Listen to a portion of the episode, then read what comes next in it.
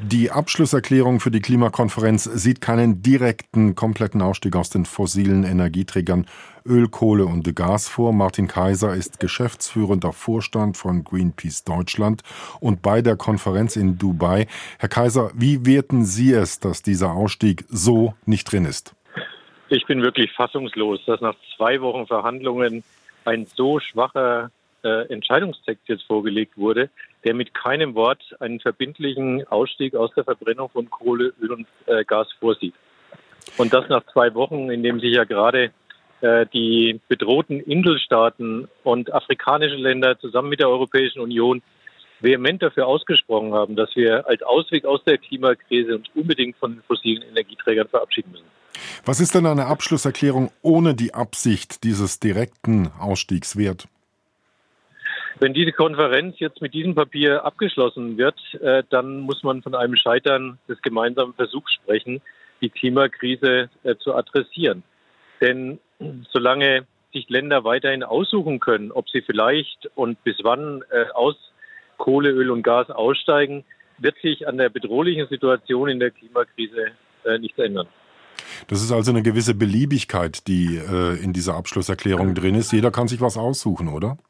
Ja, es wurde allen Staaten jetzt äh, freigestellt, sich aus einer langen Liste von Maßnahmen irgendetwas auszusuchen. Und es wird überhaupt nicht deutlich, dass das beizutragen hat äh, zu einer Begrenzung unter 1,5 Grad. Und das Wort Ausstieg aus den fossilen Energien steht, äh, fehlt komplett. Hat denn die OPEC da die Feder geführt?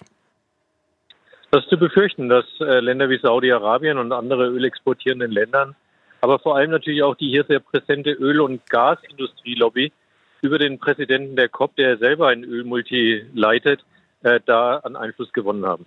Das war doch eigentlich dann auch schon absehbar, oder?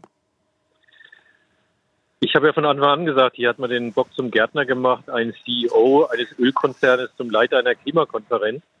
Aber wir sind ja noch nicht, nicht am Ende der Konferenz. Jetzt gilt es, gerade für Außenministerin Baerbock und die Europäische Union, im Schulterschluss mit den Inselstaaten, den afrikanischen Ländern, jetzt die Verbindlichkeit eines Beschlusses einzufordern. Das wird Zeit, Stunden, Tage kosten, aber das ist es wert.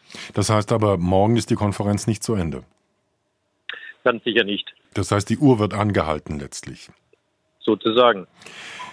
Was würde denn Ihrer Meinung nach passieren, wenn aus dem 1,5 Grad Ziel nichts wird? Wenn man sich jetzt darauf nicht einigt, wenn jeder beliebig sich irgendwas raussuchen kann, wenn es gerade so weitergeht.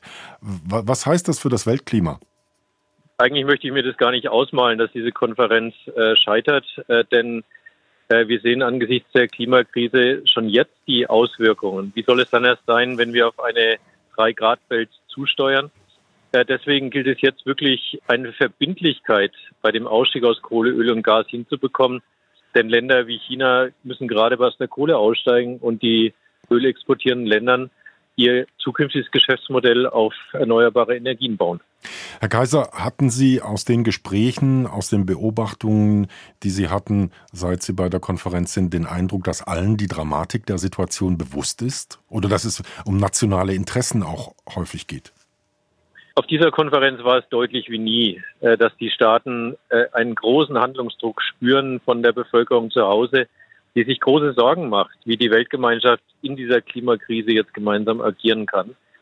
Und die Wissenschaft war ja glasklar. Wenn wir es nicht jetzt einleiten, weltweit aus Kohle, Öl und Gas aussteigen, dann äh, werden wir riesige Probleme bekommen, die auch die Staaten betreffen werden, die jetzt am meisten versuchen, diesen Beschluss zu verhindern. Müsste man sich jetzt eigentlich nicht nochmal überlegen, ob derartige Konferenzen in diesem Rahmen überhaupt noch einen Sinn machen oder ob man sich vielleicht andersweitig trifft. Länder, die bereit sind, Vorreiterrollen zu übernehmen. Kanzler Scholz ging ja mit seiner Idee des Klimaclubs in diese Richtung. Wäre so etwas letztlich nicht effizienter zur Rettung des Weltklimas? Wir sind ja noch nicht am Ende der Konferenz und ich glaube, es braucht dieses Format, äh, das den Stimmen der Inselstaaten, der afrikanischen Länder, die ja nicht die reichsten sind, das gleiche Gewicht gibt wie eben großen Staaten wie China und den USA, die ja die Weltwirtschaft bestimmen. Deswegen sind diese Konferenzen so wichtig. Ich hoffe immer noch, dass in den letzten Stunden hier äh, tatsächlich das Blatt nochmal gewendet wird.